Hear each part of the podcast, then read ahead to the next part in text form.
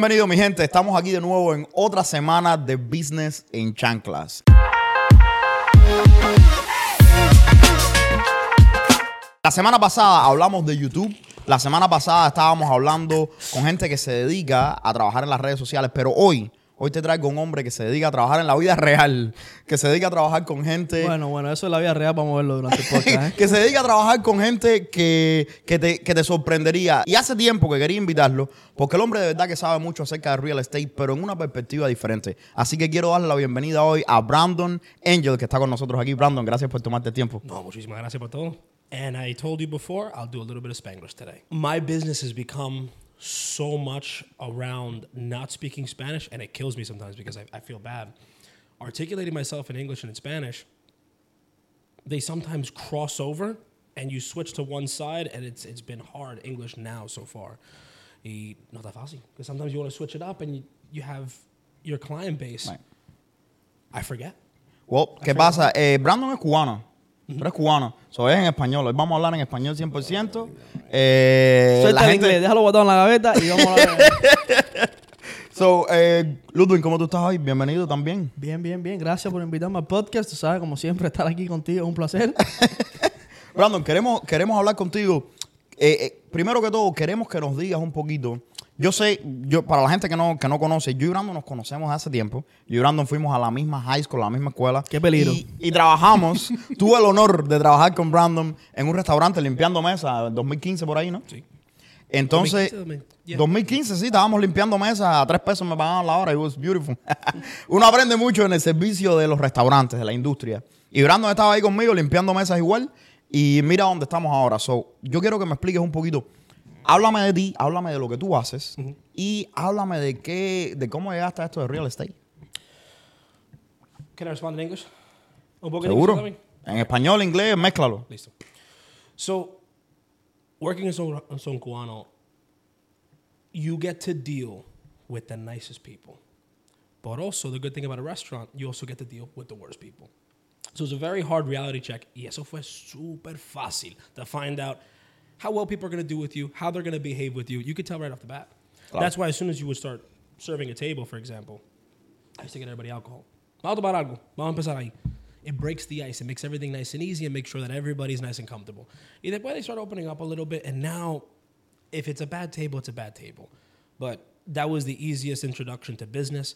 That was the easiest introduction to money making. That was the easiest introduction to deal with people. Bueno, uno aprende, uno aprende a trabajar mucho con la gente en los restaurantes porque, oye, en los restaurantes uno pasa un trabajo del carajo. Ay, eso sí. Y sobre todo en son cubanos. Imagina. y sobre todo en son cubanos que todo el mundo va a especular de cierta manera, ¿no? Sí, Sí, porque no es un restaurante que sea barato, por decirlo así. es un restaurante un poco más caro de los, que los, de los restaurantes del área. Bueno, un poco más caro, no, bastante caro. Tírate por allá. Yeah. Now, it got, it got more expensive. It's, it's very, it's pricey, it's pricey. Y yo te voy a ser sincero, a mí personalmente, I, I don't think, I don't know. It's, it's just a, a good place, I guess, to go. It has a nice view. Pero uno se, uno hay veces que, que, que yo creo que por eso es que la gente se lleva la idea incorrecta.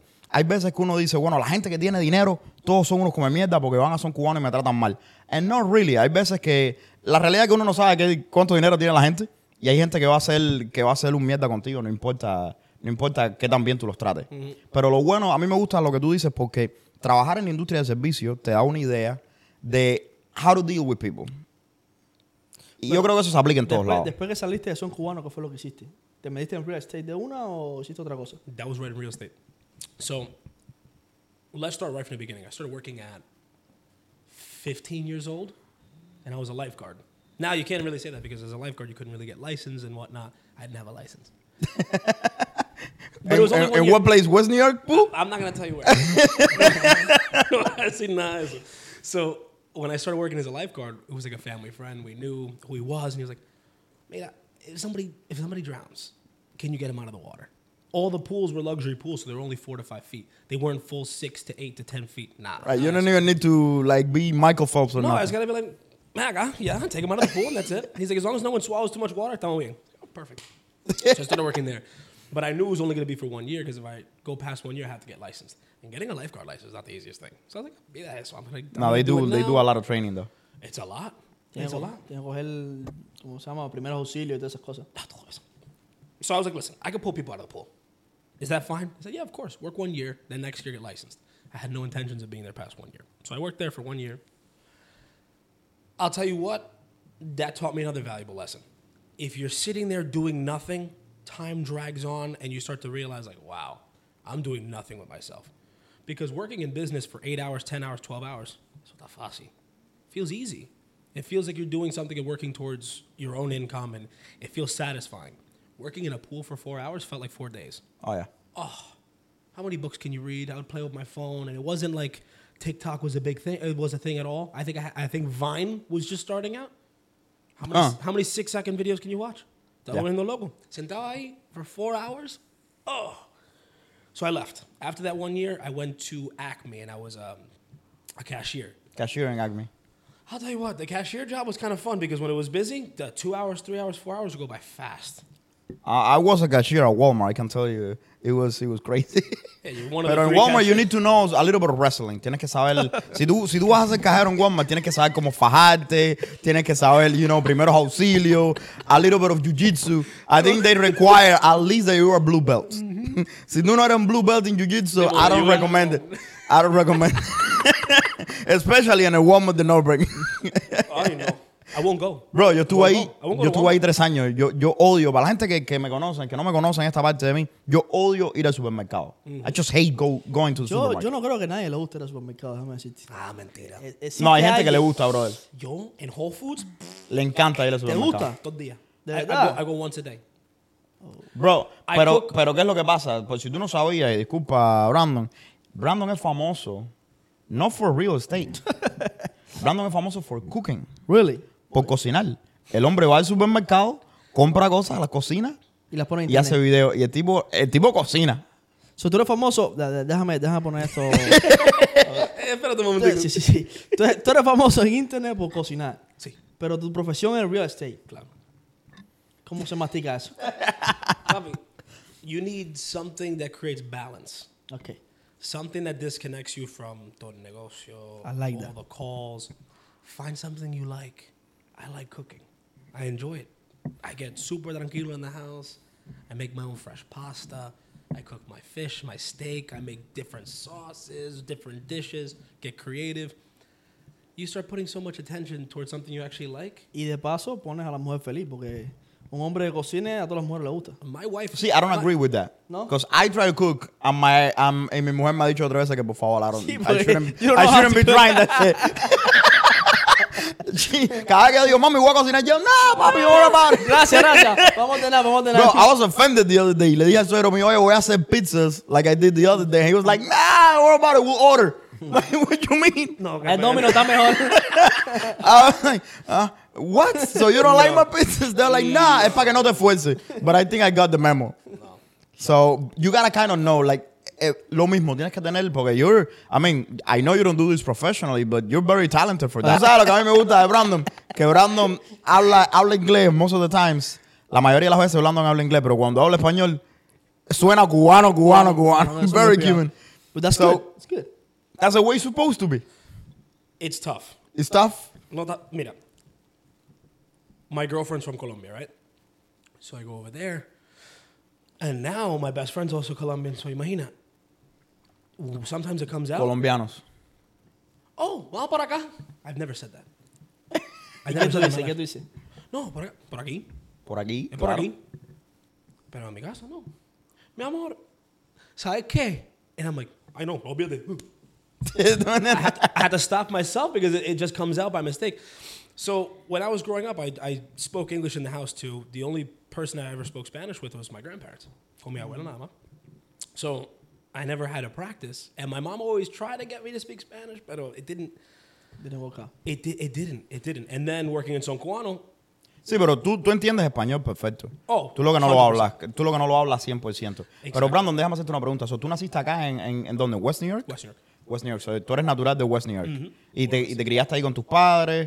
Eh, déjame hacerte una pregunta. Ahora hablando un poquito más de real estate. Yeah. Cuando, cuando empiezas en esto de real estate, right? Eh, cuéntame de tus primeras experiencias. Like, ¿para qué compañía comenzaste a trabajar? How did you got yourself introduced to, to like your first deals and things like that? Yeah. Let me start right from the beginning of how I even got into real estate to begin with. So, leaving the restaurant, I was going to school at Rutgers Newark, Right. and I was also working in the restaurant on the weekends. So while I was doing that, my dad has this bright idea. My father gets into construction because he used to do alarms and security business, audio visual stuff. He can connect anything. The guy's a genius with that kind of stuff. Awesome. So now he gets into construction because he has all the licenses. He has an electrician license, the plumbing license. He's dealt with all the sheetrocking and contractors. And if you hold enough license consecutively, Just makes sense, right? you can get into the construction business. You could begin become a builder. So he gets a project with somebody he knew, and he says, "Listen, do you guys need a construction manager?" That's not even the right word to use for it. I was a glorified babysitter, but the developer said, Glorified baby. "That's exactly what it is." No, bro, you get there at 5 a.m. Make sure no one starts drinking at six, and that's fine. You're mm. okay. Just make sure they're on the construction site, and after four o'clock, you go buy them a case of beer. Yeah, after four, yeah. No, si no compras la cerveza en la construcción, el proyecto no, no, No, no avanza. funciona, no tiene. If you es como no echarle promise- sal a la comida. Bobby, if you promise a six pack, they'll be there at 5 a.m. on the dot, no matter what. they'll be there. That's crazy. It's incentive. It's a business. Yeah. So now, w- my dad has this bright idea with this developer. The developer says, "You know what? Yeah, we'll pay you like that position's like seventy thousand. Shit. Mr. Bright idea. I'm like, oh, claro, get me, sign me up. Bro, by that time, you've never seen that amount of money. Se- I couldn't even fathom the amount. They said seventy thousand. I said, where do I sign? Ahora mismo me voy. ¿A- a Let's go, tengo que mandar? So I said, let's do it. What it required was dropping out of school for a semester. Hmm.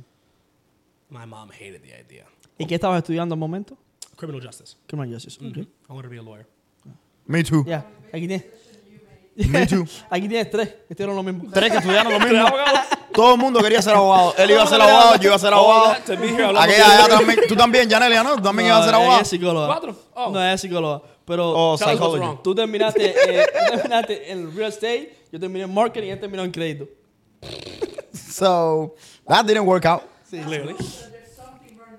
No, bro, eh, a ver, yo te voy a ser sincero. Es lo que, es lo que le pasa. eh, Yo estoy seguro que es lo que le pasa a Brandon. Yo empecé, ok, voy a ser abogado, voy a ser abogado, voy a ser abogado. Me gradué. I did political science and law. Went to, to work for, uh, for a judge in court. Yep. Y cuando vi la vida que tenían los abogados en la corte, dije, I don't think so. No me parece. Something similar happened to me. I went to the prosecutor's office in North Bergen. You see all these TV shows, people making a lot of money. Or Harvey. Specter with the suits. Todo, todo, todo, todo. I see this guy with a 3XL suit, a tie that he could fit around his head, and he was not having fun doing what he was doing. Of course not. I, I, I couldn't imagine. I was sitting there, I was like, fuck this, this is not for me. I can't do this. I'm sitting in an office, I'm sweating my ass off because the air conditioner stopped working, and I'm sitting there, I'm like, wait, this is all day you do this? He's like, yeah. Uh, you, you love this? I was like, how, how's the enjoyment level? Where are you at right now? And Below zero. he was like, See, see, I said- I'm like, well, Papi, what does that mean? He's like, I get to have fun. I said, my boy. As soon as you said that, I get to have fun. No, no, no. I decide when I want to have fun now. Now I'm like, my boy, Let's go on vacation. Let's go here. Let's go there. Let's go to this restaurant. Let's do that. It- It's created a freedom that, and this is something funny that everybody that wants to get into business, get into real estate, they see me do these things or they see you guys having a good time and doing these things and enjoying your own time, respecting your own time. And they say, Oh, I want to get into business. You have so much more free time. Yeah. No, you don't. no, you don't. A nine to five is the easiest thing for some people oh, because yeah. it's scheduled. Yeah, you know you get out at five and your job ends there. My job does not stop.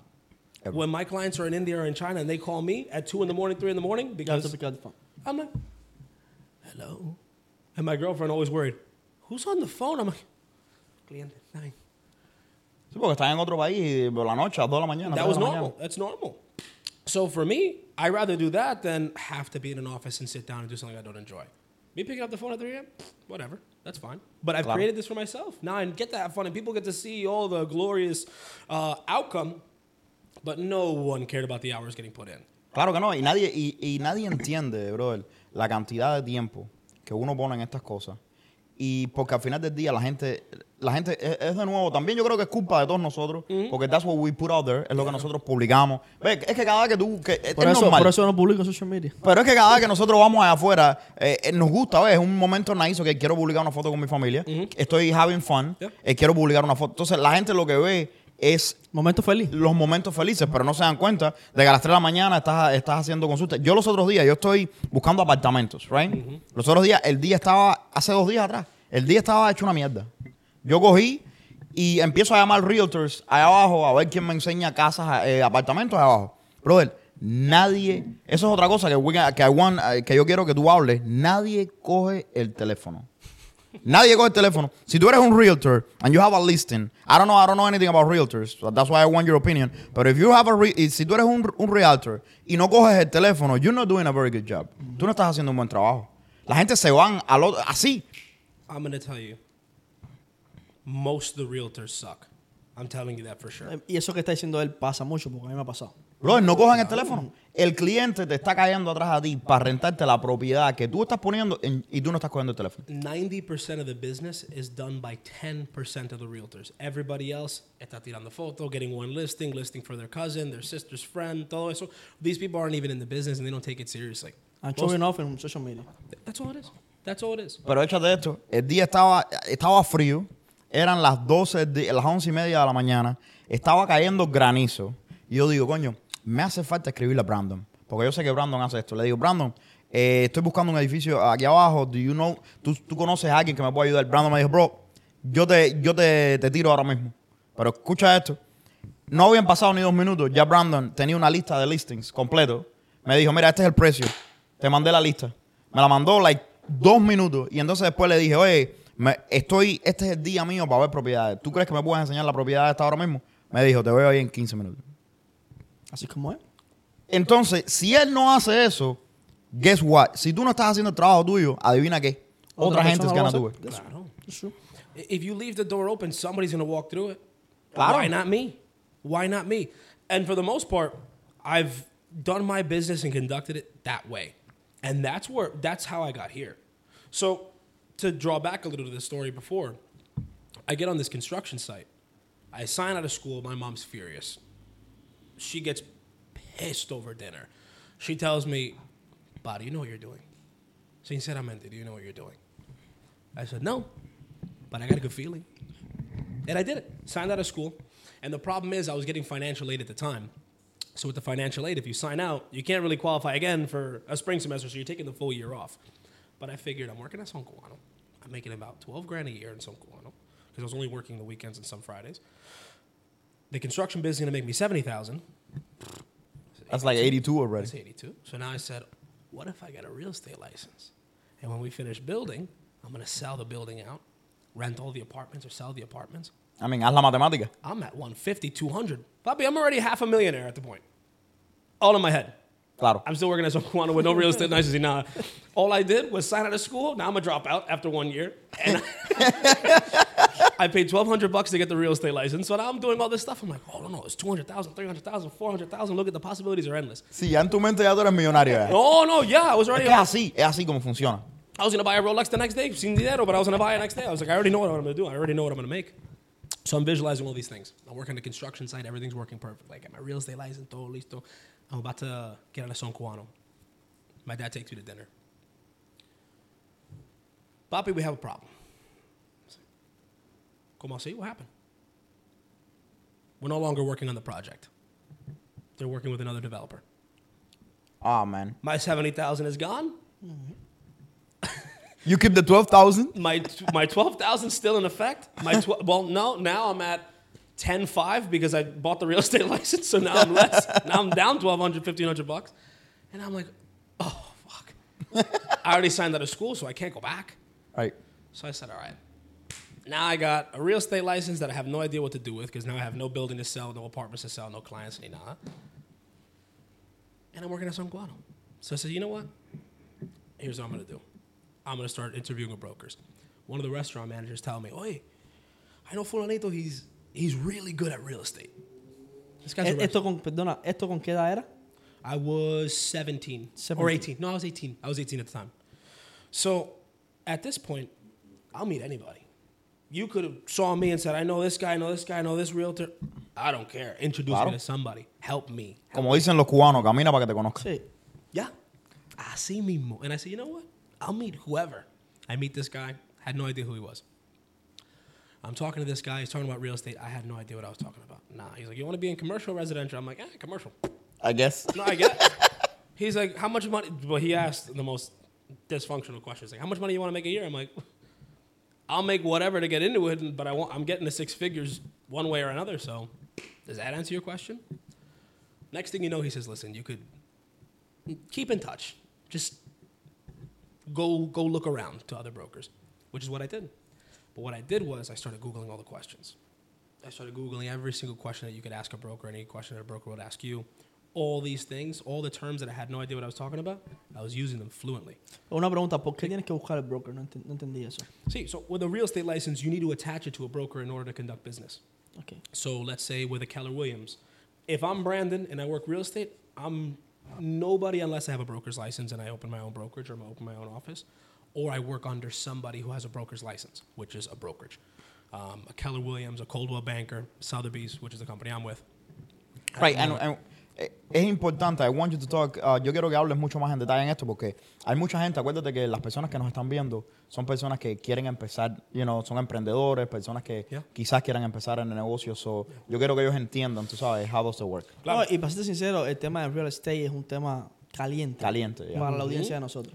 as it should be, as it should be. So, getting into real estate is exactly what I'm saying. You need to embody the person that you want to be. You need to Google everything, look up everything, speak and act as if you're already in the business for years. Because I walked into brokers, they, they thought I was already a, an established real estate agent with a book of 100 clients already ready to go. They're like, How long have you been in the business? I was like, eh, Two weeks. 48 two hours. hours. Two hours. 48 hours. get almost in. They're like, here's the paperwork. Sign with us. We need you. We want you. And obviously, it's not anything crazy to get signed with a broker. It's not like a like a $10 million deal. They're just like, sign here. You could hang your license. If you do business, great. If you don't, eh, Well- qué pena. Whatever. Pero, pero ¿qué ellos te dan? ¿Te dan un salario fijo? ¿Te dan Nada. Nada. Nada. Nada. Nada. That's the beauty of it, though. Because you're working. I had no money. Good thing I was living with my parents, so I said, whatever. I'm just gonna, I'm just gonna hit real estate 100. percent Yeah, listo. Of course. I have no other choice. What am I? Gonna, I can't go back to school. Um, what am I gonna do? Just pick up extra shifts at San Cuadro? I wasn't gonna stay at the restaurant all day. I said, why not work on myself? So now, I keep in touch with the same guy. I'm giving him a call. I said, you know, every other week I'm calling this guy. I'm like, you know what? I'm going to pick Keller Williams. I was going to go to Keller Williams in Hoboken. And as we're talking about that, he says, you know what? Let's do one more meeting before you go. We have a conversation. He shows me his numbers. He met me with his DOS, which is a director of sales, and his lead buyer's agent at the time. He says, I, we want you. You've kept in touch. You've, you've become a different person in two weeks, or three weeks it was. Sign with us.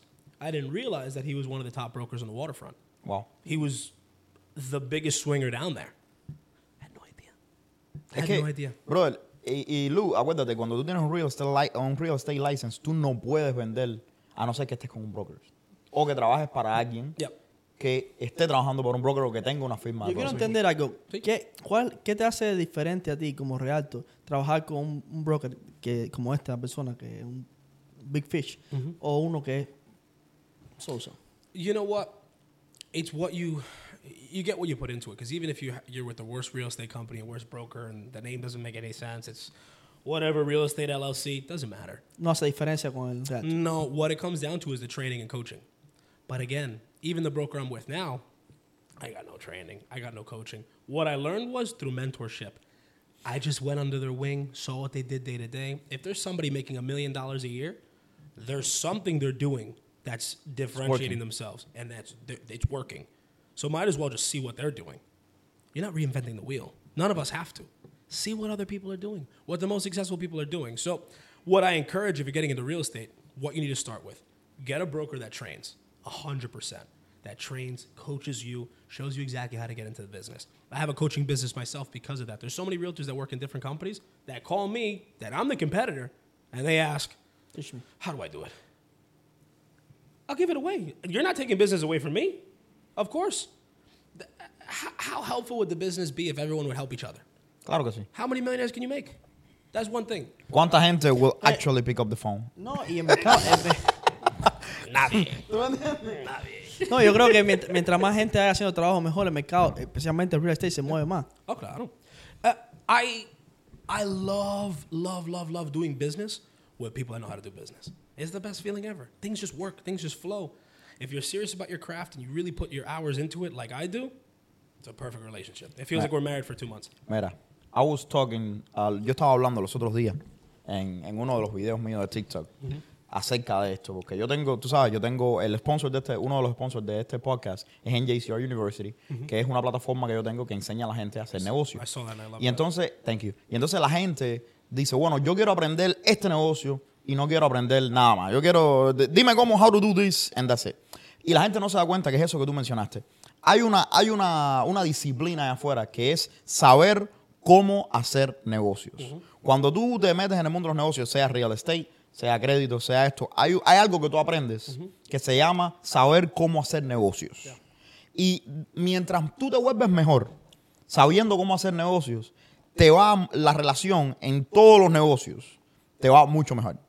Es increíble porque tú empiezas en, empiezas en real estate y ya tú sabes, eh, tienes una idea de qué cosa es un, de qué cosas son wire transfers, de qué cosa es un escrow account, de qué cosa es un LLC, de qué cosa es comercial, qué cosa. Y aunque tú no seas, de- aunque el día de mañana tú te vayas para otra cosa, ya tú tienes una idea de cómo se, se manejan las cosas en el mundo de los negocios.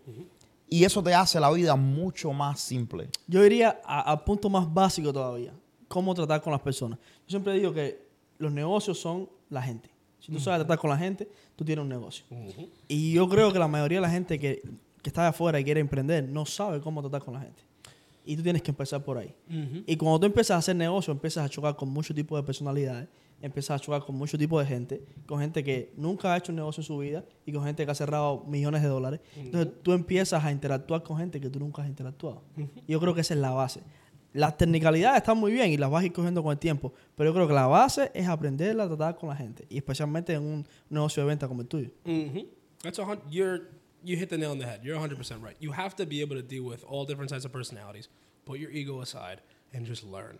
If you're gonna do any business, get started in any business, whether it's real estate, my business, whether it's marketing, whether it's credit repair, whether it's working at a bank, lo que sea, you have to sit there and learn from the people that are already doing it.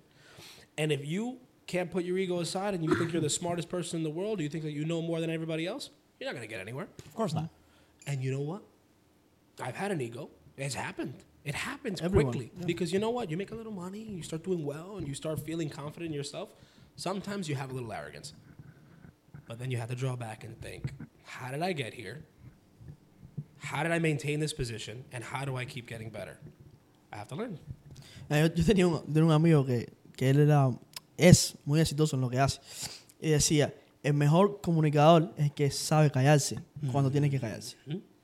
Porque muchas veces queremos enseñar lo que sabemos y no nos damos cuenta que escuchando. Y tú estabas hablando de eso ahorita, antes, antes de nosotros entramos. Eh, callarse a tiempo es mucho mejor que dar un discurso de dos horas. Porque todo el mundo quiere contar su historia, todo el mundo quiere saber, sentirse escuchado. Y si tú sabes escuchar, tú tienes un negocio. I'll tell you what. Silence is the loudest thing you could do and the most important thing you could do in a conversation. If you want it to be productive. Déjame repetir en eso español que me gustó. El silencio es la cosa más alta que tú puedes decir hmm y ¿qué fue lo otro? And the most important Y la cosa más importante que tú puedes hacer for it to be productive. para ser productivo. Y déjame, déjame decirte algo. Lo que, lo, que, lo que Brandon dice es cierto. Mira, cuando uno empieza un negocio y empieza a hacer un poquito de dinero, todo el mundo tiene orgullo y todo el mundo tiene ego. ¿Ok? Es normal. Lo tienes tú, lo tienes tú, lo tengo yo. Entonces uno llega y a mí me pasa, me ha pasado mucho que tú dices, coño, lo- me está yendo bien, estoy haciendo todo este dinero, and then you look around, tú miras al lado de la gente y dices, nadie está haciendo este dinero que estoy haciendo de la gente al lado mío, right? And then- y entonces tú empiezas a, a crecerte. Y entonces tú- yo creo que uno tiene que encontrar el antídoto, ¿me entiendes? A ese, porque es bueno porque te da la confianza, pero al mismo tiempo es malo because you get to be arrogant, eh, te vuelves arrogante un poco. Y entonces, yo personalmente, la- el antídoto que yo he encontrado es que a ti se te, la, la mejor manera de controlar el orgullo tuyo y de siempre estar trabajando es darte cuenta que ese talento que tú tienes, ese gift, no es tuyo, es algo que se te dio, something given to you by God, whoever you believe in. ¿Tú me entiendes? It was given to you. Y si tú no lo usas de la manera correcta, properly, y si tú no trabajas en él, and if you don't work hard on it, it can be taken away. Overnight. So, I think that's es, es interesante porque el otro día yo estaba pensando en eso mismo. Y yo estoy 150% de acuerdo con él. Y lo único que le añadiría sería es que cuando yo me veo en unas posiciones de esas que como que el ego se me está subiendo un chin, yo mismo me digo a, a mí mismo. yo mismo me digo a mí mismo. Mí mí mismo. you are not working hard enough. Yeah. Porque si tú coges el ego y se te está subiendo, quiere decir que tú no estás acostumbrado a hacer ese tipo de transacciones lo suficientemente seguido para que tu ego se baje. Porque cuando tú estás haciendo, cuando tú haces por primera vez un millón de dólares, por ponerte un ejemplo, tú te sientes como que tú estás flotando en el aire. Pero si tú haces un millón de dólares todos los días, es como si fuera tomar tu café por las mañanas. Es decir, que si tu ego se te está subiendo, es porque tú no estás trabajando lo suficientemente duro para que tu ego se mantenga down. Brandon, I know you, you deal with a lot. uh, yo sé que tú, tú tratas with a lot of people. Eh, yo sé que tú por mucho tiempo estabas ahí abajo, has vendido propiedades. Has vendido propiedades um, de, de muchísimo dinero. Sé que trabajabas en the waterfront, que es una parte donde hay mucha gente con mucho dinero que va y compra. Eh, yo mismo, este pobre infeliz, yo estoy tratando de rentar abajo y me han pedido de todo. Proof of funds, no he podido mandar millones, ¿ves? ¿Cuál es tu nombre? pedido- ¿Cuál es tu nombre? Rolando Núñez. No, tú no puedes vivir aquí. Decline. He sent me a DM, I blocked him. Olvídate. Entonces, entonces, ¿qué es lo que pasa? Yo quiero, eh, yo, yo quiero que me hagas un, un- que me cuentes un poquito, ¿no? Del tipo de gente con el que has lidiado. ¿Cuál, cuál ha sido your craziest client? Like, el cliente más loco que tú has lidiado ahí abajo. ¿Cómo ha sido y cómo tú lidias con toda esta gente que, por supuesto, tienen mucho más dinero que tú, yo, todo el mundo juntos? ¿Y qué es lo que hace a esta gente diferente? ¿Es, es más difícil? ¿Es más, ¿Es más fácil? Cuéntame un poco. So you get to meet a lot of different people in business, a lot. And some of these personalities, it's it's almost tough to fathom how they even became successful. You're, you're sitting there como, if this guy could do it, I can do. it. I could do it. I can figure it out. And I've met I've met wild people. So there's always a pattern though with a lot of the people that are hyper successful in their field. What what they provide is something different. They all offer something very individual and very unique to themselves. That they're like, yeah, like I'm very good at what I do because I offer this. It's never a secret sauce. It's And they know it. Oh, they know it. Well, you know what? Not everyone knows it, but when they start speaking to you, and again, if you stay quiet enough, they'll tell you everything. You say, wow, that's why you're successful. That's why. It takes somebody not knowing you and somebody outside looking in, a third person view to say, oh, that's exactly why you're killing it. That's exactly why you're doing well. You sit there and some of the patterns, they've worked harder than everybody else. They understand how much sacrifice goes into making this much money. To buy a million dollar home, these guys are bringing in what, 250, 300 a year? It's not as much as people think. $300,000 a year, you buy a million dollar property. Is it recommended? Probably not, especially with interest rates now. But they offer something. It's something very unique to them where they're saying, yeah, everybody else that does my business, let's say if it's, um, hedge fund uh, analysts, these guys, you talk to them, hedge fund analysts make so much money. Their bonuses could be $300,000 in a month, 400000 a million dollars in a Insane. year. It doesn't matter. These guys don't even think about it. But every single one you talk to, oh, yeah, well, yesterday I probably clocked in 17 hours. Well, I got home after a 12 hour shift. I, I opened the computer and I did a little more. That's crazy. And they, Y uno trabaja nueve horas y llega a la casa. "Ah, I can't do anything. tengo que no tomar algo. No, I want a whiskey. Lo más jodido es que te lo dices como si no estuvieran cansados.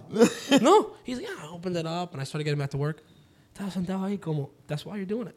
Yeah. You don't even realize it. It's already autopilot. They do it como nada. They, I wake up at five in the morning. Is that for everybody? No. But some of these people, they say, this is what differentiates me. This is the value that I provide. And again, you actually made a really interesting point. They don't know. Some of them don't know they're doing it. It's autopilot, yeah. It's regular day for them.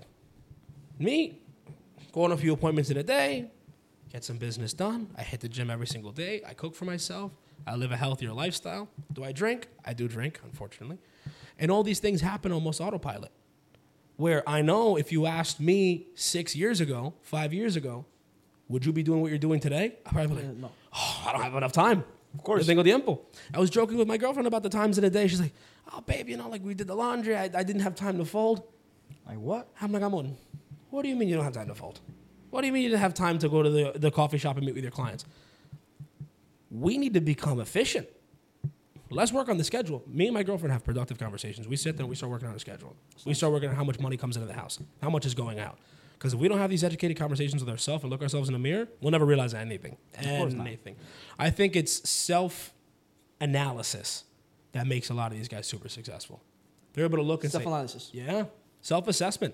So, básicamente, mirarte a ti mismo el espejo y decirte, mira, esto es lo que estoy haciendo y... This is what's working, this was Y es not. que mira, si tú quieres resultados que estén fuera de lo normal, tú no puedes hacer lo que la gente normal hace. Si tú eres un tipo que quiere ser multimillonario, tú, no puedes, tú no te puedes levantar todos los días a las 10 de la mañana y irte, para y irte del trabajo a las 4 de la tarde. I'm sorry, it just doesn't work that way. Eh, la- eh, algo tú estás haciendo que te va a setear lejos de, de la gente. ¿ves? Tú vas a hacer algo diferente. Entonces, la gente, muchas veces, a veces nos sentamos y decimos, coño, trabajé ocho horas, estoy cansado, mañana no voy al gimnasio, eh, ah, eh, whatever, ya estoy haciendo 200 mil dólares al año, I'm killing it. Primero que todo, no you're not. Tú no, you're not killing it. Hay un millón de gente afuera que hace 200 mil dólares al año. Pero además de eso, y si tú quieres hacer más, porque ahí solo what, what you want. Si tú quieres hacer más, te toca a ti ser diferente. Si la gente que, que toma por la noche, al otro día no va al gimnasio, you have to. Porque you're the one that wanna be in shape. So, yo me imagino, para mí, at least, es mirarse en el espejo, lo que dice Brandon, ver cuáles son las cosas que estás haciendo bien, en tratar de seguir haciendo esas cosas, Yeah. y cuáles son las cosas que estás haciendo mal y cambiarlas. And that's it. It's just as simple as that. Mira, voy a, voy a quedarme el punto que estabas hablando y te voy a decir como, como yo lo miro. Yo lo miro en, en esta perspectiva. Yo soy mi negocio. Yo represento mis negocios. Entonces, yo tengo que estar trabajando las 24 horas del día y los 7 días de la semana. Yo no miro el trabajo como, como tengo que hacerlo. ¿Entiendes? Yo miro el trabajo como lo que yo soy. Y él, él es mi cliente, él te lo puede decir. Él me puede llamar a cualquier hora. Actually do. Lo mismo a las 3 de la mañana que a las 6 de la mañana. Si yo no le puedo contestar porque estoy en un meeting o estoy haciendo algo, él siempre va a recibir una llamada mía para atrás. ¿Entiendes? Y se ha al principio era, era difícil. Porque al principio yo trataba de, de, de hacer el schedule, decir, bueno, eh, cinco días a la semana, pensando como mente de trabajador, este es el trabajo que le voy a dedicar a mi negocio y después de ahí voy a dedicarme a la familia, a esto y lo otro. Y para mí no, no trabaja así. Para mí el negocio mío siempre está en el schedule. Todos los días, los siete días a la semana. Yep. Y me he dado cuenta que se ha convertido, como tú dices, en autopilot, en automático. Es una cosa que coge un cliente lo mismo un domingo a las 6 de la tarde que un lunes a las 9 de la mañana. Y si un cliente necesita algo un domingo a, la- a la- a las 3 de la tarde, lo tiene. Y el equipo que hemos creado, lo hemos creado así. Hay gente que está trabajando en mi negocio los 7 días a la semana, las 24 horas del día. Y yo me he convertido en mi negocio. Y me he dado cuenta que la, la eficiencia que, que he podido lograr en, en dos años no se compara ni, ni cuando empecé. Ah, yo estaba trabajando al 1% de lo que estoy trabajando ahora. Mhm. Y produciendo igual, por supuesto. Yep. Claro. You you've you've already figured it out. Obviously you could all get better, but you already figured it out where you know you have to put all these hours in. And probably your hour worth today was worth 10, 15 two years ago. Yeah. You put an hour of work now, what it compares to what you were doing before. Oh, yeah. Look, when I first started real estate, I was putting in every second of my life into real estate. Y estate. tú sabes que, que algo curioso hablando de eso. Ahora yo siento que trabajo menos que antes. Me too. Yeah. I actually work ah. more hours and I feel like I work less. Antes yo, yo trabajaba más y ahora, ahora siento que trabajo menos, que tengo más tiempo libre. Yeah. That's crazy. No. Yeah, two days ago, I sit, I sit in the gym. Two, I was in the gym two hours. I was in the gym two hours. If you would have looked at me when I first started real estate, I didn't go to the gym at all. I couldn't. I couldn't. I, Right. didn't, I didn't figure You out didn't my have time. You didn't have time. I didn't have time. Uh, the worst excuse ever. I'm sitting there and I'm saying, "Oh, did I just stay here two hours? This would have never happened to me before." Because before I thought that every second I needed to be on the phone, every second I needed to call somebody. There was no schedule in place. There was not. It was it was controlled chaos. But now I feel I'm producing three times as much, four times as much as I was producing when I first started.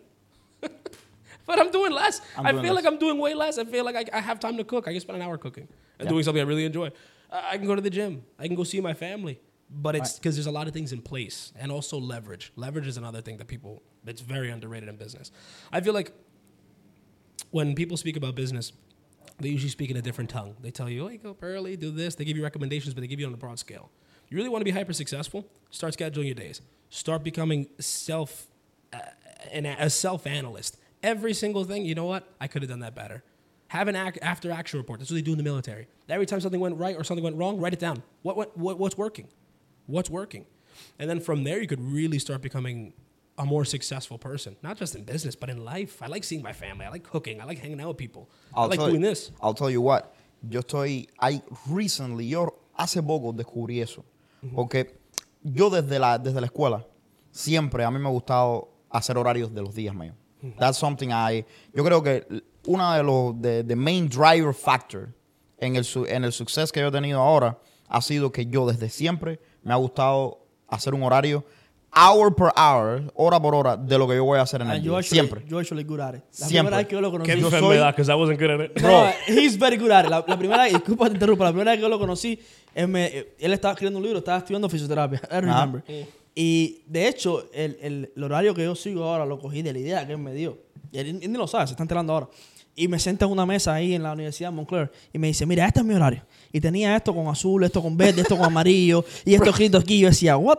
Yo tenía una libreta. Imposible, imposible. Yo nunca puedo hacer eso. I've never seen these colors on a schedule. en college, freshman year. Porque tú tienes que entender, yo entré a la universidad, estaba estudiando. Yo soy el primero que va a la universidad de mi familia. Yo no tenía, tú sabes, eh, yo no tenía nada de, de- yo estaba, like, tengo que hacer esto sí o sí. Tenía un trabajo al mismo tiempo y estaba escribiendo mi primer libro, right?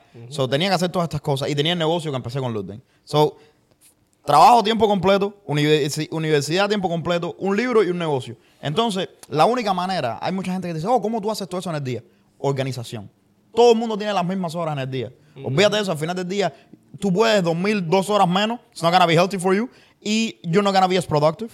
So, good luck with that. Pero al final del día, lo que tú tienes, todo el mundo tiene las mismas horas. So, si tú te organizas, tú vas a ser capaz de de ser más productivo. Pero lo que tú dijiste lo descubrí hace poquito. Porque yo siempre pensaba, ok, yo pongo las ocho horas, esto es lo que tengo que hacer, esto es lo que tengo que hacer, y lo hacía. Y la batalla es you versus you. So, esta semana, because you- we're human and we're a mess, tú haces el horario y tú ejecutas ese horario with like 70% accuracy. Right? No, no a 100% porque somos un desastre y, y hay veces que no hacemos lo que tenemos que hacer. So, si- 70% tú haces el horario. O 70% Ahora, está bien. la semana, no, no. Let me tell you, 70% is a hell of a lot better than 0%. Yes.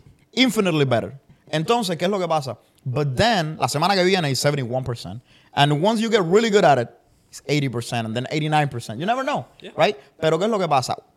Empecé a mirar la- el horario mío y decir, al final del día, ok, estas cosas que no estoy haciendo, why I'm not doing them? Y porque hay una razón por la cual tú no estás haciendo estas cosas consistentemente cada semana. Hay algo aquí que te dice, I'm not doing this. Yeah. Pero además de eso, las que estoy haciendo, are they giving you the results that you want? Or should, should you be doing them in the first place at all? Porque eso es otra cosa. Cuando tienes un negocio, tú empiezas y tú dices, ok, mi negocio es nuevo, I'm gonna call people, call, call, call, call, call, right? Pero ahora yo soy dueño del negocio y tengo 15 empleados. Mm-hmm. Should I be calling leads? Probably not. Probably I should hire somebody to do that. And then do something else that other people, that I cannot hire nobody to replace me. Right? Can I, can I stop And then I went like, bah. Espérate. I need to stop you right there. Business owner I meet. This guy's making 1.2, 1.3 million dollars a year. Wow. Good business. Yeah. Great business. It's gonna stay stuck there. It's not gonna go up from there. There's no going up. For that person, the mentality. "Él está haciendo todo. He has a hand in everything. I do this, I do that, I do this, I call this one, I do that one. Um, I look at the reports for this. I'm like, hold on. I'm not making more money than this guy. So who am I to say? But again, outside looking in. But in time, it will. Of course. And I'm I'm looking at him like, Bobby, you need leverage. You need to get somebody else to do this. He's coaching, he's training, he's having morning meetings, he's doing this, doing that. I'm like, dude, what? He thinks he's Tony Robbins. Now he's he, he- he's in there, he's motivating people in the morning. I'm like, hold on. How are you doing all of these things if you really want to scale your business? You need to one thing you need to realize is you're not good at everything. Of course not. You're not, and neither am I. Nobody is. I know what I'm good at. I know what I'm bad at. You know what I'm good at? I'm good at face to face. Sentado aquí, having a conversation with you guys. I'll close business all day if I if I meet you face to face. If we have one meeting, I'm closing you. We're selling something to you. Or you and I leave very satisfied with our relationship. That's somebody that might want to buy or might want to rent or might want to invest. You'll call me. Claro. You become a partner for life if we meet in person. That's what I'm good at. Now And your policy is to spend as much time doing that. that that's what You know That's I mean? it. Because that's where the money's at. I wrote it down. I'm like, meet people, get in front of people, talk to people, go to a coffee shop, like I say, give cards out. I'm like a magician act. I'm throwing cards at people at this point. yeah, man, fing, yeah, man, throwing them everywhere. I fan them out because that's what I'm good at. I know. Calls, not so much, but I call. But I call all day, and I'm and I sit there yesterday, four hours worth of calls. I'm sitting there. I'm like, I should hire somebody for this. Yeah. This is not me. This is not what's getting me business. Have somebody else call, set the meeting, then I'm in person. Look at that. Now I'm saving four hours in a day that I'm sitting here calling, doing whatever. Y está haciendo doble resultado. That's it. I, and, and I feel like I'll make way more doing it. But again, you have to realize and have that self analysis and say, I'm not good at everything. I got to leverage Claro. this out. Además, there is, there is this misconception que hay mucha gente que cree que because you're doing that, you are the best person doing it. Mm-hmm. And and you'll be surprised how many people are out there that will be better at that Oh, than you. yeah. That you can hire for a very cheap rate. Ma- And ma- they're more motivated than you Más do it. barato lo que te pagas a ti. Yeah, porque ¿qué es lo que pasa? Yo cojo, yo cojo el, el, el income mío y lo divido y digo, ok, this is my hourly rate. Yo cobro, no sé, 300 pesos a la hora. Yep. Da. Ya, lo está caro. Eh, papi, las cosas han ido bien, las cosas, las cosas han ido bien, no 300 te voy a dólares a la mentir. hora. No, no, no. tenemos que My- subirle el precio agarrando. No, no, realistically, If I get an invoice after this, my boy, I'm not paying anything. I'm not paying a thing. no, no, pero yo generalmente, yo estimo, y no, no tiene nada que ver con mi income, mi gente, no, no soy millonario. pero yo estimo el, el rate mío like a $250 an hour. Entonces, si yo puedo encontrar a alguien que, te, que, que haga lo que sea que yo estoy haciendo, probablemente mejor que yo, o, o igual que yo, por menos que eso, done. Te contrato porque como hay un, hay un video por ahí de cómo es, de, de Diddy. The hustle is you hire people so you do less shit. No, es que es la, es la única forma de escalar tu negocio. Si tú eres el que lo hace todo en tu negocio, tú nunca vas a escalar tu negocio. Si tú quieres escalar tu negocio, you need to hire people. Brother, además que mira, the fastest way to get to a million dollars is not necessarily the fastest way to get to 10 million dollars. Me lo puedes decir en español ahora porque no te ¿Tú me entiendo. entiendes? Dímelo ahí en español, Brando. The fastest way. Mira, la manera más rápida, la manera más rápida de llegar a un millón de dólares, no necesariamente es la manera más rápida de llegar a 10 10 millones de dólares. Tú puedes meterte en un negocio, hacerlo todo, llegar a un millón, and then get stuck there. Y quedarte trabajado ahí Haciendo un millón todos los años. todo. Haciendo un millón, un millón, un millón. A lo mejor le pasa al, al, al, al amigo tuyo que estaba hablando, al cliente tuyo. That's Él hace- exactly what's gonna happen. Él hace, él hace 1.2, pero no sabe cómo hacer 10.4. O no puede hacerlo porque no, no, no, Es no imposible. Es imposible unless you start thinking, okay, how do I leverage these things? You're talking about dollar per hour. Think about something else. Dollar per effort. Uh, I like it. How much effort am I putting in to get my dollar back? How much time am I putting in? You know what? I start thinking about a different metric too, because obviously it's business, but also personal. Claro. And and my my Quality of life. that's it. And I think of this and I say, you know what? This two hour meeting is taking away from my time, from my family, from myself. My own spirituality is at risk meeting with you for two hours. Is it worth it? Yeah. Is it worth it? Sometimes it is. But you know what? I've learned out of the time I've been in real estate, the time I've been in business and investing and all this, you got to take the good with the bad. You're not always going to make 100% accuracy. You're not always going to shoot 100%. You're not always going to have the best meetings of your life every single day. And that's okay. But if you come to terms with it's a numbers game, I have to have these meetings. Claro. You wanted to hear about a crazy client? Listen to this one. Two Brazilians, the nicest couple I've ever met. Super sweet people. They're looking at properties for 1.7 on the waterfront 1.7 mil. Yep. Wow. for a three bedroom, which is not going to get you a view. But then they said, if I get a view, could, do I? What if it's a two bedroom? So, allá abajo, una propiedad generalmente de tres cuartos, 2 millones. Bueno, 1.7 millones más o menos. For the most part, yeah. My Okay. my average price point's about one. My average price point for investment properties is six to eight, six hundred to eight hundred thousand, and my average price point for my luxury properties is about one point five.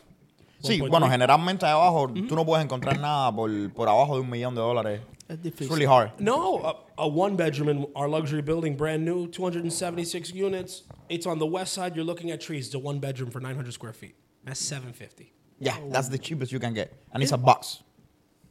Probably. A box is a nice way of putting it. Yeah. I can't even fit my chancletas in there. Two pairs and I'm moving out. Es imposible. But ¿Y you la know gente what? lo compra? Oh, claro. Claro, All day. claro. All day. But you know what? This is why. They buy that so they can walk to the ferry, get to their job in 30 minutes, and have two hours extra a day with their family. So it makes sense. Their quality of life is changing by spending an extra 200000 So cuéntame, yo, you've been you've been nice. We have been some interviewers that have been crazy. Really? I'm glad this is going well. I like Yes. this. We could do this again over a drink. next Bro, time. eso es lo que pasa, que nosotros queremos ver just chilling down, people down to earth. Hay gente que hay que estar ahí. Sacando So, la- so what do you do? Real estate. Tell me about it. Real estate is nice. But, but uh, well, it's real estate, you know? Huh? I'm like, fuck yeah. ¿Qué tú haces? Dame algo. Give me something. No. Uh, what is your biggest deal that you ever done? Five hundred dollars. Five hundred dollars. It it was nice. Like, but can you talk to me about your experience? Ten years. hey, fuck. I'll quit. I'll leave. I'll leave. Shit. I'll tell you what. If you can't, if you cannot talk about your transactions in real estate and have a full animated story, you're not doing real business. you're not doing. I'll tell you about my Brazilians. I meet this couple. Like I said, they were looking on the waterfront. One, I forgot. I think it was like 1.5, 1.7 for a three bedroom. Right? They wanted a view. She, he was not getting his wife out of New York unless they had a view. That was the big selling point. He says, "Babe, like it's a great place. The commute's even easier." So they I live was- in New York. they live in New- York. hmm They live in New York. They lived in New York, and they were looking over here. And the only way she would leave her, I think it was West Village or something, is if she had a view. She's like, if I have a view, I'll go. That's fine. The only way they were gonna get a view if they buy a two bedroom or two bedroom plus den. I'll go. But that one at 1.7, I'll get you a nice place. I show them around, probably a week, seven, eight different No, places. estamos hablando de un apartamento o una casa. Apartamento. Apartamento. So we're there looking at the apartments 1.5, 1.7, perfect. We see a couple with the view. This is a span over maybe five, six days. I show them maybe 10, 10 places. There's not much inventory, but that's it. They call me and say, you know what, Brandon? I think we're going to switch the approach a little bit. I think we could actually settle on a house.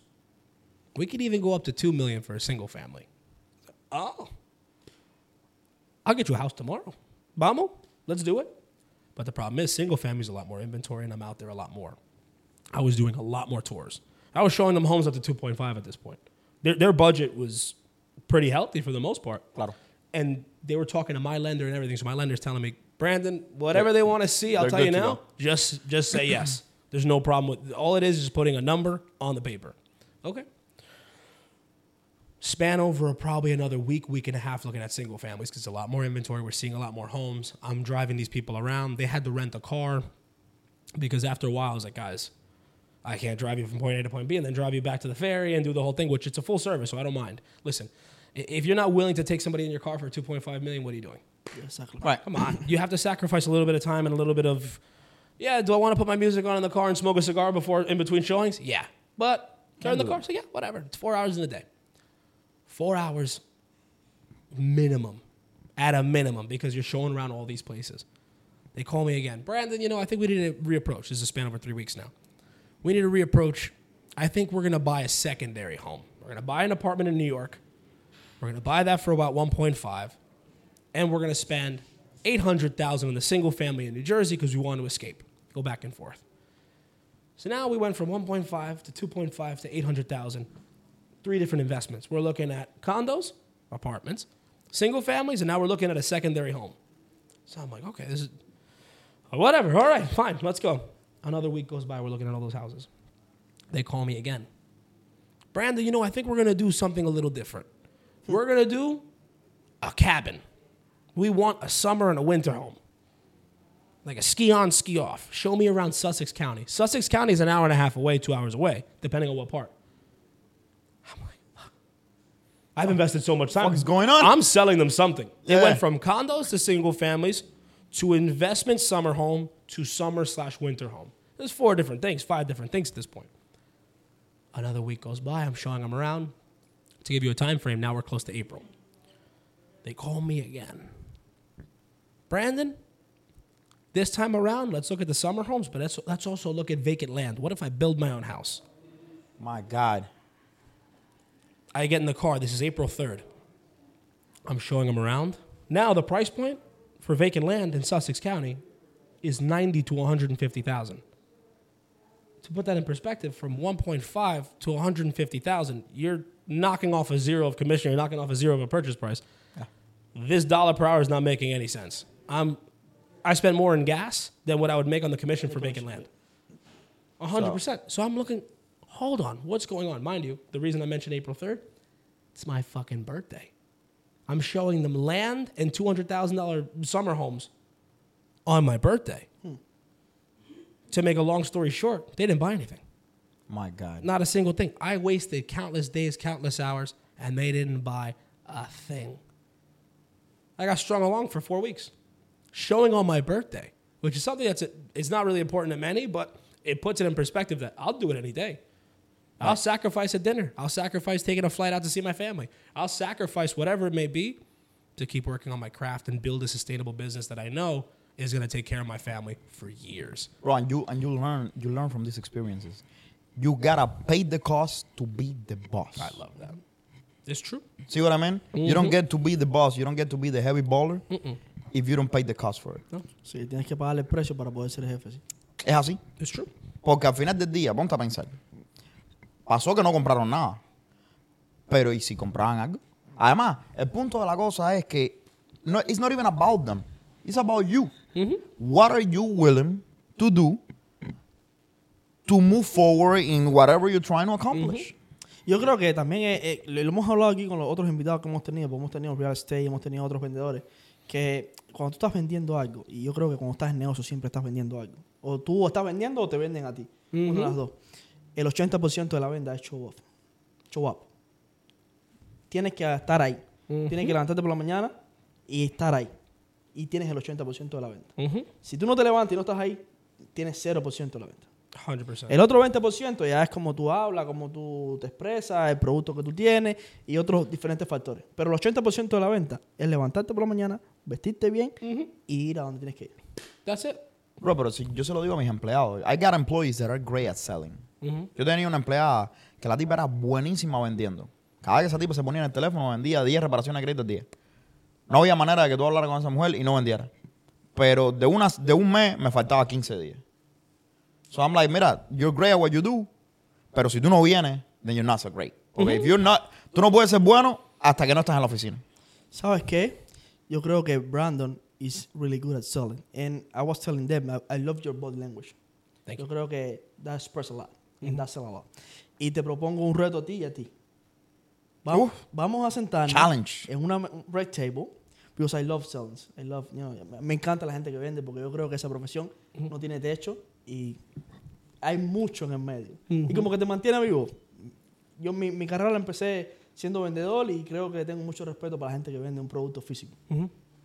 Ah, tenemos a Michelle, que she's great Michelle is insane. selling. Tenemos un mortgage lender. She used to she used to be about the um, vice president of like a super successful company. She's a killer selling. Pero a mí me encanta también como ella es. Y podemos hacer un red table Does it have to be red? Can it can it be blue? o brown. brown if you want. Brown O black. You No want me- black? Lo que no puede ser es una mesa redonda. Tiene que ser cuadrada. Yo me- en mesas redondas no me siento. If you want a black, I can make you black. La mesa redonda a mí de Cuba me dejó con. si es redondo, no, I don't do it. Tiene que ser triangular, ¿Y por cuadrado. qué tiene que ser la de Cuba? ¿Por qué no puede ser lo- la mesa No, no, redonda no. Yo no hago mesas redondas. Si es redonda, no voy. I'll be honest with you. Forget the table. Forget it No table, En el una- piso. una mesita En el de piso noche. ahí mismo. Yo quiero sentar así. Pero no, no, no. Porque yo creo que el, el mayor reto que tiene la gente allá afuera cuando abre cualquier tipo de negocio es la venta. La gente le tiene miedo a sentarse con alguien y decirle, mira, yo quiero esto y te lo estoy vendiendo. La gente le tiene terror. Y tiene como ese estigma de que si yo soy un vendedor o si yo vendo un producto, no soy tan importante o, o sa- o como que, no sé, tienen un- una opinión negativa sobre las ventas y las formas de vender. Y yo creo que existe tanto en, el, en la palabra vender que la gente no entiende su significado. Y el otro día estábamos hablando con Michelle que tenemos que hacer un segundo episodio so- solamente sobre venta, porque a la gente le encantó el episodio de ella. Y queremos enfocarlo. So, yo quiero que tú vengas Ujú. y vamos a hacer algo los cuatro. Ok, that works for me. Y vamos a contar las historias que nos ha pasado como vendedores. Porque supongo que tengas tus historias. I'm gonna bring wine. Can I, can I bring wine to that one? no, es lo que te iba a decir. I got a good bottle of Wine wine no, that I bought in. Spain. Te- tequila. You know, tequila. ¿Por, por qué tequila, papi? Tequila, porque ¿Tú eso quieres fue lo que- You want me to get canceled. Eso fue lo que dijo Michelle. That's what you Tenemos- want me to- Don't give me too much to drink. I'll tell you right now, this episode turns very dark very fast. Pero, pero quiero que hagamos esto wow. Y se lo estamos diciendo a la audiencia. Vamos a hacer esto sin, sin, sin ¿sabes? Sin filtro, caballero. Esto va a ser a duro sin guante, como decimos nosotros los cubanos. Entonces vamos, vamos a hablar de venta, lo- lo- la- las cosas negativas, positivas, las cosas peores que te ha pasado. Oh, yeah. Y lo peor que tú le has hecho a un cliente para vender algo.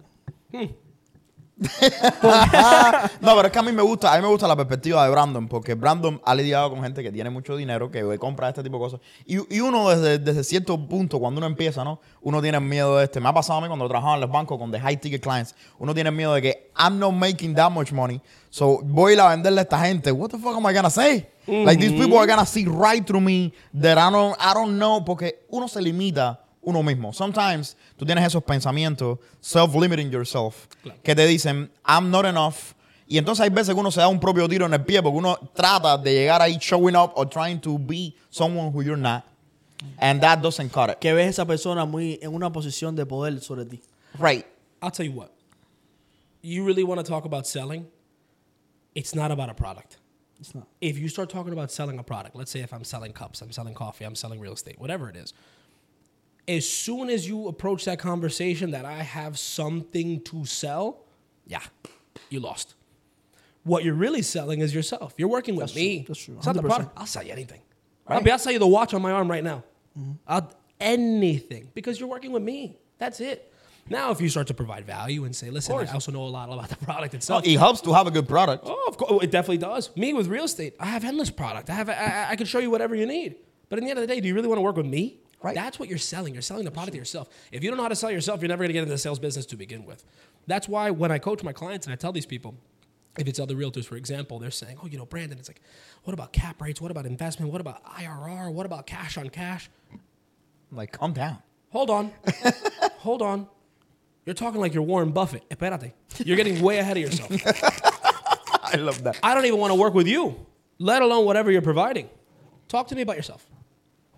Can I get along with you? Because people really only want to work with two people, four people. I'll give you the first two people that they like, or people that they want to be like. Yeah. That's it. Give me the other two. The other two are either the first person or the most consistent. Yep. That's it. That is very true. Because I could be the first person. Yeah. And I call you and you're like, oh, And that's wow, it. Brandon, buena gente. That's it. That, done.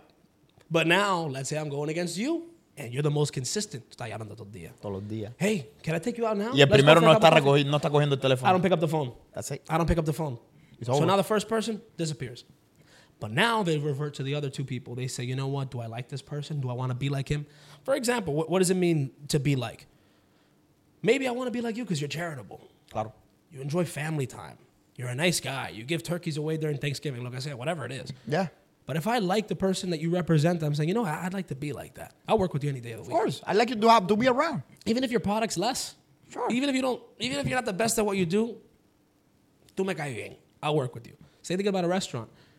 Most of the restaurants that I go to consistently, they don't have the best food. They don't have the best drinks. Pero They don't- gente que tú le. que- Oh, but I go and I see the same sientes bien. bartender The king. con esa cara. I'm like, ah.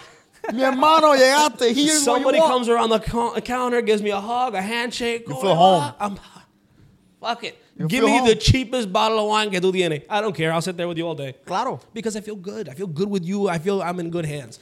Yo creo que le, le ha sacado del estadio. Yo creo que el, el, el key número uno es hacer sentir al otro con- bien estando contigo. Brother, ¿tú sabes cuánta gente me llama a mí? Y me dice, brother, yo quiero arreglarme el crédito contigo, quiero hablar contigo. No, porque yo estoy seguro, yo trabajé en un banco donde todo el mundo era credit analyst. Y yo estoy 100% seguro que allá afuera hay 10.000 gente que saben más de crédito que yo. Y granted, tiene que, que haber allá afuera en los Estados Unidos una compañía de crédito que, sea, que tenga mejores servicios. Que sea, eh, I don't know. El punto de la cosa es que la gente no hace negocio conmigo porque yo soy la mejor la agencia de reparación de crédito. La gente hace negocio conmigo porque me dicen, oye, te vi en TikTok, men, hablando de negocio y tú dices las cosas así, así. Yo quiero que tú seas el que me ayude. And that's it. Yeah. Bro, y, y es curioso porque a veces nos ponemos este estigma y esta barrera en la cabeza de que, bueno, para yo cerrar un negocio, yo tengo que estar vestido de traje y corbata, ir a una oficina y cumplir con cierto eh, sistema de, pasos o ci- cierto lenguaje. Y yo he estado en lugares, I'm sorry, y yo he estado en lugares que tú no te puedes imaginar. Pero no te, no te pongas esa cosa negra tan cerca de la boca.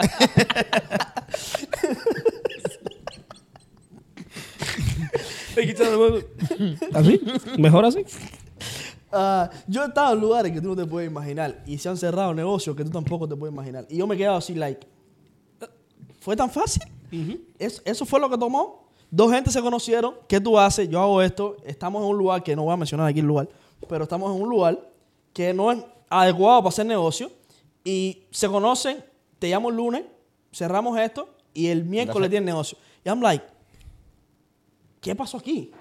No, e- este es el lugar menos indicado para hablar de esto. Yeah. Pero coincidieron, se conocieron y en tres días tuvieron un negocio. I'm like, esto es lo que está en. Brandon, you mentioned something that you have a business that does coaching Yeah. for other. Uh, talk to me a little more about that, please. Yeah. So I started two things. One was just a, pro, a coaching program, but I started it in 15 minutes because I figured people need to do it.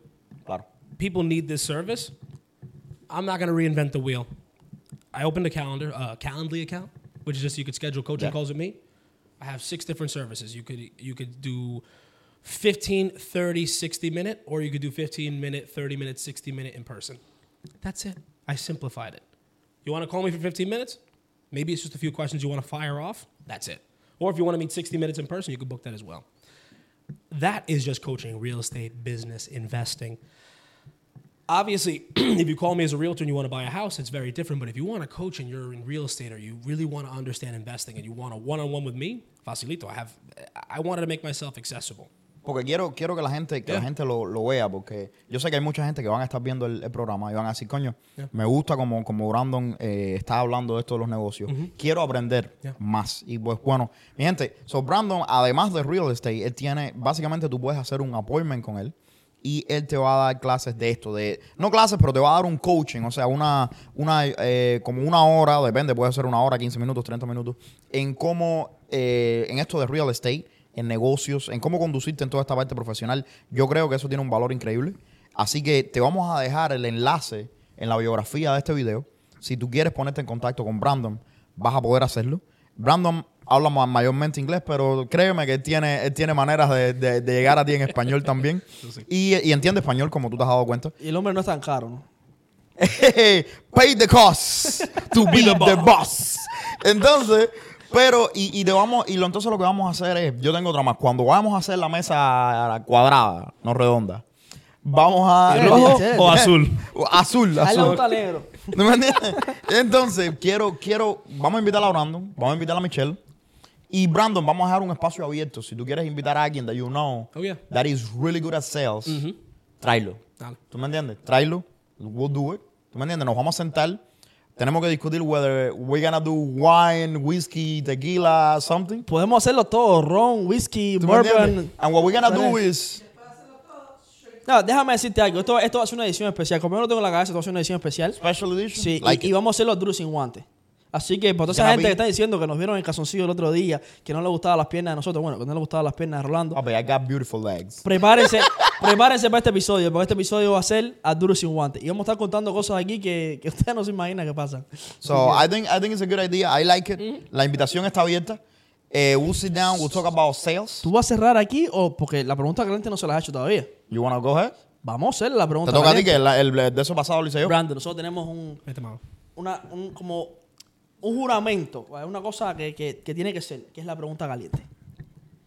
La pregunta caliente se trata en cuánto dinero. Bueno, hay dos preguntas. Nosotros que es la pregunta caliente, pero somos chismosos, hacemos dos. Papi, it, yeah. Sí. La primera es, ¿cuánto hiciste en, en- en tu primer año de real estate? Right? Y la segunda es lo más que has hecho en real estate en un año. As far as Selling volume? Yes. Money, Personal no. income? What? Net money. Okay. Oh, oh, the money you make, Russ. Mm-hmm. Yeah. First year. The first year in real estate, this is an oddball, and I'll tell you why. I got lucky. I stepped in shit. I get into new construction on the waterfront. They were paying four or five percent commissions if I closed, but nobody knew how to sell it. I, you find the niche. People did not know what to do with that property. Me, neither did I. But you look enough, you start listening to what people are doing. It was the easiest thing. They had a sales center. y todo. So with that building, I closed a few places in there, maybe even four or five. Those were all five percent commission. So my first year in real estate, I started doing just rentals, and I stepped in shit with the new construction because no one knew how to sell it. So my first year in real estate, I made ninety six thousand and change. Wow. First year? That's year. insane. That's not. That makes no sense. That makes no sense at all. And then from from there, on average, What do you mean that it doesn't make any sense? because you you have to get lucky with a niche. You have Yeah. to find something to specialize in. In your My, first- my, my first year La mayoría de la gente que entra en real estate hacen 30 mil dólares por año. no. The O first menos. year in real estate for most of the, the people that I see, 20,000, 20,000. 30,000. 30,000, claro. But now, the amount of hours that I put in, unmatched. I was doing eight rentals a month. I gained 30 pounds, and I just did real estate. That's it. I was not a good person. I was just a good businessman. And even then, it wasn't sustainable. That 96,000 made no sense. Year after that, 96, 160, 205, 220 ish Wow. from there. I gotta, I gotta, I gotta take the So the coaching million class. Hmm? A quarter million dollars. About a quarter million. Then if you start looking in the investments that I do from there, then obviously it, it, Right. it floats a little higher. It goes around 250 now. Bro, let me tell you, I gotta take the the coaching with Brandon. I gotta take the coaching with Brandon because I gotta step my game up. My investing game up is the one I gotta step. Okay, I, I do I do make a lot of like active business money. Yeah. Investment, not so much, bro. I'll tell you what. Rich Dad, Poor Dad. One of the main quotes that I got out of that book, it's not about what you make, it's about what you take home. Yep. Because you know what? There's all these guys making all this money, boom, boom, boom. Right. I know people that made $100,000 that made more money than me. Because Yeah. what they took home. A hundred. And I'll tell you what. I have a friend of mine. Quick story. I won't make it long. I promise. I'll try. I don't got it. This guy, in a very unique business, he makes money on gambling. Not personally, giving up picks. I didn't know this was a business. The Okay. amount of money that he makes. We're having a few drinks. He starts talking. He's like, "Ah, I'm bringing it out like 250, 300. That's like, good job. He's Good. like, no, no, no, that was last month. But this month it might be 160. What the fuck? You're like, wait a minute. My ass went like this. I said, last month. He's like, yeah, dude, we're doing good. He's like, you have a good accountant? I was like, I do. I need to give you to him right now. He's like, I'm like, how you doing with taxes? He's like, I haven't gotten into that because it just kind of happened for him. Right. And he's an amazing guy, very good friend of mine. I love this guy because he was very honest and open and honest. When people start becoming honest about money, you start really seeing who's around you for a reason, who's going to give you good advice. I love hanging out with people like you guys where you're doing well and you're not looking at me like, oh, he's doing great or he's doing shit, whatever. Right. It's more like, que bueno, pa. Fuck, Good bueno. job. I'm glad. I'm happy. Claro, and you can learn something from it. I Porque a lo that- mejor la experiencia tuya es diferente que la mía. And you can feel the energy, bro. It- Yeah. It's about energy too. honestamente, yo, you gotta be self, um, tú sabes, crítico, self-criticize yourself a little bit.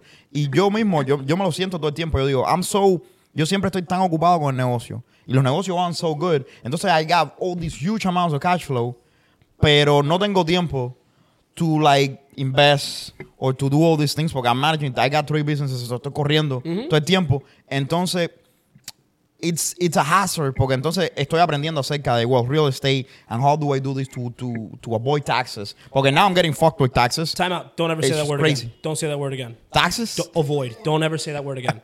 You're not avoiding anything. If you're watching IRS, government, we're not avoiding. they're watching We're deferring, Esto- deferring taxes Esto- depreciating. depreciating Use all the words that they feel comfortable. with. Porque esta gente, they hear avoid, they're like, bottom, audit. Héctor, la parte de Rolando, córtala, mándame un video en mensaje y le vamos a hacer chantaje con eso. so pero lo que lo que me lo que me maximizar no minimizar No, maximizar mi retorno. No, a mí no me, a mí no me vuelven nada. Ain't no way the IRS give me shit. They're gonna look at you like, Rolando's at a void? listen. Hold on. Listen, listen, listen, listen.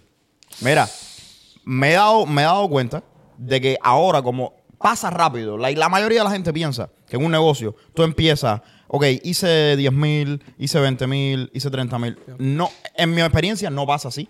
Estás 0, 0, 0, 0, 0, boom, 200. Cero- So, it happens, sometimes it happens so fast, pasa tan rápido, Yeah. que no te da tiempo A prepararte. aprender las cosas. Like, yo, yo tenía un tax bill de 20 mil dólares before I even knew what, what hit me. I was like, haz dinero, haz dinero, haz dinero. Boom, debes 20 mil dólares al IRS No. sin, sin saber. Entonces, uno no, no conoce estas cosas. Uno no conoce depreciation from properties. Uno no conoce nada de eso porque yo vine de un lugar de Cuba donde no tenemos ni tarjetas de débito. Like, you pay with chickens. Tú no tienes ni zapatos que va a tener tarjeta de débito. so ahora tú, yo me doy cuenta, ok, I'm really, estoy, estoy volviéndome muy bueno en estos negocios, me está entrando el dinero, thank God, right? Pero la parte de inversión, off. La parte de to esto es off. Déjame, déjame darte un consejo. Yo tengo un colchón en la casa. Tú puedes sacar la maleta de dinero, me la puedes traer por la casa y yo te lo guardo. I wouldn't trust you with a That's penny. Entonces, it's gonna be good porque la mesa roja, vamos a, we'll get to talk about it. Yeah. Vamos a hablar un poquito acerca de eso, porque yo sé que yo, yo sigo mucho el contenido que tú pones y yo veo todos los market updates that you do and I really, really follow you. Y yo sé que tú haces, eh, there have been a few videos. Brandon is very charismatic, so él está en el carro y él hace los videos. And he goes, he goes and rants for like 20 minutes. Y hay veces que me- él, él, él hubo un video que me he catch my attention que dijo, bro, porque it's about doing this with taxes and depreciation. Don't even get me started on this. Because I will blow your mind. And I'm like, I need you to do that. Yeah. Me hace falta que vengas y me hables acerca de real estate and taxes. Tú en ese momento pensaste, please, Brando, I'm blow like, me, blow me. blow my mind. it's it's the way it is, you know. Next episode, me blowing Rolando. Listen, no, no. It was right there. No, por favor. listen. Eh, I don't know, you guys. I'm talking about taxes. Ay, Ay. Listen. Y si esto es así, imagínate la mesa cuadrada. La, la mesa redonda, what the fuck, man? Mesa redonda. Let me give you let me give you a quick five second here. These people, I met a guy, very smart guy. I went to school for one year. I went to college for one year, and that's it. And sometimes I feel like, oh, you know, I'm I'm pretty smart. I'm a fucking monkey. If I if you put me in front of some of these people, I'm like, okay. Damn it, cacao. Because you know what? I'm gonna say something. I'm gonna embarrass myself. These guys are smart. This guy made last year five, five, six hundred thousand. How much did he take home? Five, six hundred thousand. God damn. Zero in taxes. How is that possible? Two ways. Two ways. Real estate syndication and real estate purchasing with depreciation. It's called bonus depreciation. It's something that the government offers now. There's a little bit, it's not a 100% bonus, I, I think, anymore. There's a certain percentage now. What is, what is bonus depreciation? You put in $200,000, $100,000 into a property.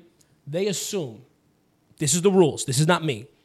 Real estate is a depreciating asset it's hard to wrap our head around that because you buy a home for 500,000 today, 2 years from now it might be 550, it might be So 560. it appreciates. It appreciates, but in on paper the property depreciates. That's what the government made the rules.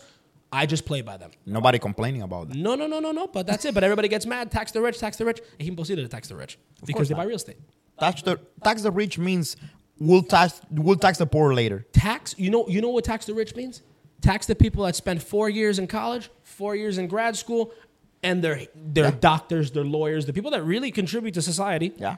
And those people are paying 50% of their income out. Lo que significa para mí es, tú eres pobre, la mayoría de, de, de la población, que es 95% of the population, so I have to talk to you, mm-hmm. porque I need your vote. That's mm-hmm. what I mean. Listen. That's what it is. They want to make you feel good, but you know mm. what? They're not helping you. Listen, when the government comes around and tells you, vamos a subir los impuestos, lo que pasa es esto. El rico tiene todos estos taxes, todos estos losses, todos estos loopholes. They just don't pay anything in taxes. Ain't no way it happens. They got debt that is not taxable. And then, los pobres, la gente, o la clase media, la gente que trabaja, W2 earners, Yeah. todo ese tipo de gente, que son los que votaron por esto, ¿tú me entiendes? Cogen y te dicen, cogen y tienen que, el, el gobierno nunca en la vida llega y dice, oh, we couldn't collect all this money. Mentira.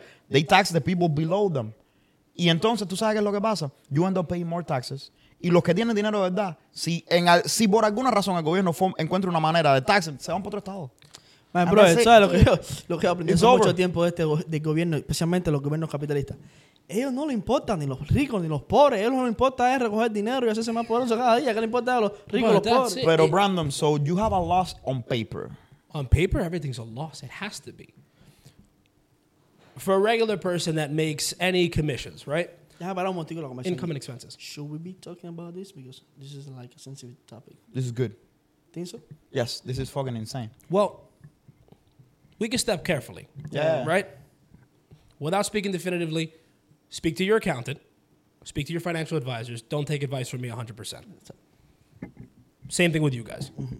What I say is what I do personally with my own income, Claro. And you can take it with a grain of salt. Sí, esto, no, esto no es un consejo para nadie, ni que lo hagan. Nada 100%. Now, what I do recommend is everything that I am mentioning, look into it, Yep. see where your money's going. Do your own research. How many bridges got built with my taxes? Mm-hmm. None. How, how, how many school systems did they invest in? Nah. I don't know where my money goes. When you, when you start paying taxes, where does it go? Nobody No knows. It's this endless fund. The IRS was created and taxes were created temporarily, and now it's a permanent thing. Now we're negotiating Used whether to be 1%. Yeah. Now we're pay, now we're worried about paying thirty percent or forty percent. Mm-hmm. How the hell did I get in this negotiation? I didn't make that decision. Mm-hmm. But now you start using the levers that they allow you to pull. Let's say you buy investment properties, two families, three families, four families, multi units. The government wants people to purchase these, they want to privatize housing. They want people to own investment properties. They want to rent apartments to other people that are, that are renters. They need those people to have housing. somewhere to live. The government cannot subsidize enough housing for people. It doesn't exist. They can't do it. They don't have the funds, they don't have the resource, they don't have the access.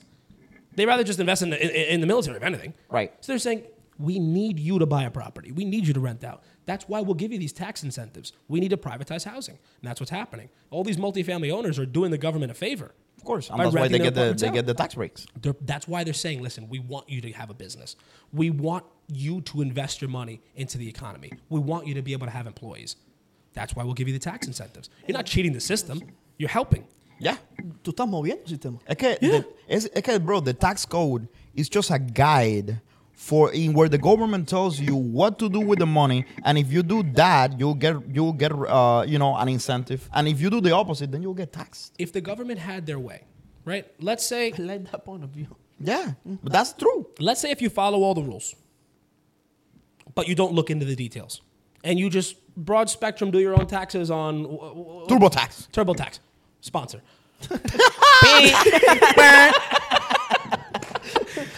Beep tax. So now, let's say you use that site. Start doing your own taxes. You make hundred thousand dollars on paper. What are you taking home? Half? Half, at best. Maybe. Maybe. If you don't even if, if let's you're say- doing that net, Let's let's say let's say you just say I I made hundred thousand dollars on paper today. The government is going to take nearly half of that. Now let's say if you have expenses and you knock off thirty percent of that, now you're at seventy thousand. Now they're going to tax us seventy thousand. No matter what, you make hundred thousand dollars at a bare minimum, you're owing the government twenty something thousand, twenty five maybe. Yeah. That's what it is. If you make a hundred thousand, Yeah. you make two hundred thousand. They want a forty five thousand dollar check in the mail. yeah. I've paid less in taxes today than what I paid in taxes when I first started real estate. I didn't know any of the levers to pull, but it's a lot of property. It's property. It's, property. depreciation. It's the bonus depreciation is one thing, but right now I have a straight line depreciation where I get to have a minimum write off per annum, where I'm taking off money off my taxes, not taking off, excuse me, deferring taxes because of depreciation. That's Right. it.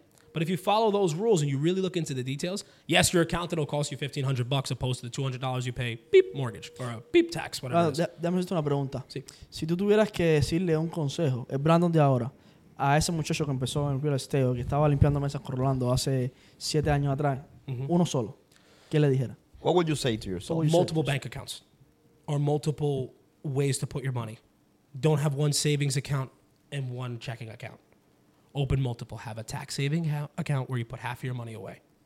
I would be a lot smarter with money if I was younger, which I'm young now. But if I'm going to talk to my guy five years ago, I'm telling you, have your checking, have your savings, have your tax saving account. Have a rainy day fund on the bottom. Have four different ones. Organize your life a little better And also, do the work. It'll pay off. Keep So putting in all the Be hours. smart with money and do the work. That's it. Be consistent. Show up for yourself. Listen, if I decided to pay you $15 an hour, you're probably going to be there doing the job better than me. Yep. How fucking crazy is that? But when I can go out today, I can close a million dollar deal. In the mail, I'm getting a $15,000 direct deposit or I'm getting a check. If I put the hours in. So why not make my four hours of phone calls? I don't want your $15 an hour. I don't want your, th- I don't want, I don't want your $100 an hour. If I can put in the work myself and put in four hours and I get a $15,000 check, I'm going to do that. There was a point when I first started real estate and when I rented an apartment and I made 1200 bucks, puppy, I thought I was rich. I had $1,200 in my hand. You know what that feels like when you have cash in your hand? Yeah. you never seen it. You're like, te quema. quema. You know how many times I counted that $1,200? Yeah. You're like, it feels good. I'm like, I'll never end. It'll never end counting this. Then I do a renovation on my property. You know how much I paid my contractor in cash? Al momento, $35,000. dollars mm-hmm. You're like, You know what that felt like? Ah. no. When I bought my first investment property, I went to the bank. I told the bank, I need a, I need a bank certified check. They're like, excuse me, a bank certified check. please. They're like, how much? 75,000. Eighty-nine thousand one hundred and fifty dollars. It's gonna be seven dollars. Excuse me. the check is gonna be seven dollars. So I'm excuse like- me. S- sorry, sorry. I'm, I would like to see your supervisor. I'm a, I'm a, I'm a preferred member. I'm a preferred member, and I got the, the tingly card. You know. my, look at my account status. When this card hits the floor, it bounces back twice. I need you to check right now. I just got an eighty-nine thousand dollar check, Shit. Shit. and they just gave it to me. I see. You know how good that felt. Yeah. Where I'm able to do that, and I didn't think twice. I'm like, this is this is. I'm doing what I'm supposed to do. I'm making a bet on myself. The sa- the safest bet you can make is on yourself. Oh, yes. You think I'm gonna bet on anybody else? I'm the only horse in this race. I'd rather put all my money on me. Me, I already- me gusta eso. La apuesta más segura que tú puedes hacer es en ti mismo. Brandon, la invitación queda abierta. We're gonna do the table. We're gonna come in. Vamos a quedarnos aquí. Vamos a venir. Vamos a tomarnos unos tragos. Vamos a invitar a Michelle. Trae a alguien que sea monstruo igual que tú. Que quieras que quieras invitar. I love it. Y vamos a hablar acerca de todo esto. Muchísimas gracias, brother, No, gracias por estar conmigo acá. Gracias ha sido increíble. Gracias por tomarte el tiempo. Mi gente, vamos a dejarle en el enlace en la biografía todo el contacto de Brandon. Si quieres aprender de todas estas cosas que me tienen la mente dando vueltas, yo no voy a dormir hoy. Eh, te voy a dejar, contacta a Brandon para que puedas eh, tener acceso a todos estos coaching. Mi gente, de nuevo, la mejor inversión que estás haciendo, la más segura, es en ti. So, asegúrate de hacer lo que tienes que hacer. Y que no te pase lo que a Rolando, que no va a dormir hoy. Si quieres dormir, llama a Brandon. No para dormir con él, sino para pe- pedirle la, Mi para gente, pedirle consejo. se acabó esto. Esto ha sido otro capítulo de Business en Chancla. Nos vemos la próxima semana. Eso.